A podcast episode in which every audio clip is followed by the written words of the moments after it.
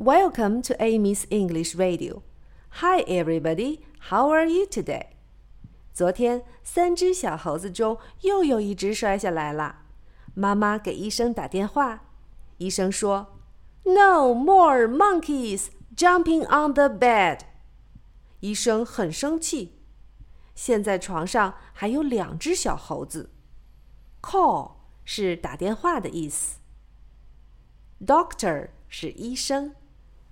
妈妈 call the doctor。妈妈给医生打电话。Two little monkeys jumping on the bed. One fell off and bumped his head. Mama called the doctor, and the doctor said, No more monkeys jumping on the bed.